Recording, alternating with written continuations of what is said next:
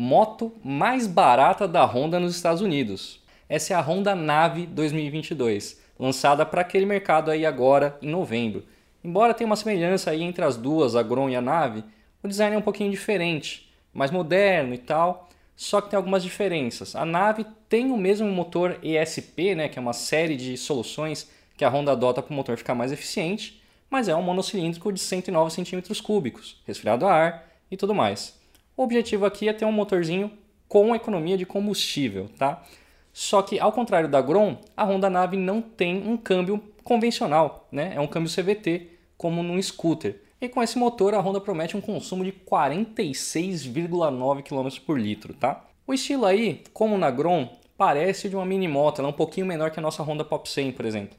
Ali entre as pernas você tem o que é um porta-treco, né? o espaço embaixo do banco de um scooter. Né? Outra diferença também, ao contrário do scooter, não tem um escudo frontal ali para proteger o piloto. O objetivo disso é que a Honda quer incentivar os pilotos aí mais novos, né? acabaram de tirar a carta, a montar na moto e não sentar na moto, né? uma posição mais tradicional de pilotagem.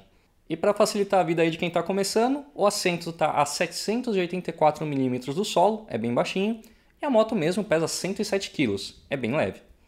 A Honda Nave 2022 está programada para chegar nos Estados Unidos em janeiro, não tem previsão aqui para o Brasil, calma lá, tá? E ela vai ser a moto mais barata da Honda dos Estados Unidos, 1.807 dólares. Dá mais ou menos aí 10 mil reais aí na conversão direta. Pra você ter uma noção, Honda Elite 125, scooter mais barato da Honda, 10.120 reais aqui no Brasil. Só que, claro, não tem muito segredo para essa moto ser barata, né? A Honda Nave ela foi desenvolvida em parceria com a Honda Indiana para aquele mercado, então ela tem algumas economias de custo. Freio a tambor nas duas rodas, pois é, ainda existe. E a moto é alimentada ainda por carburador, não tem injeção eletrônica.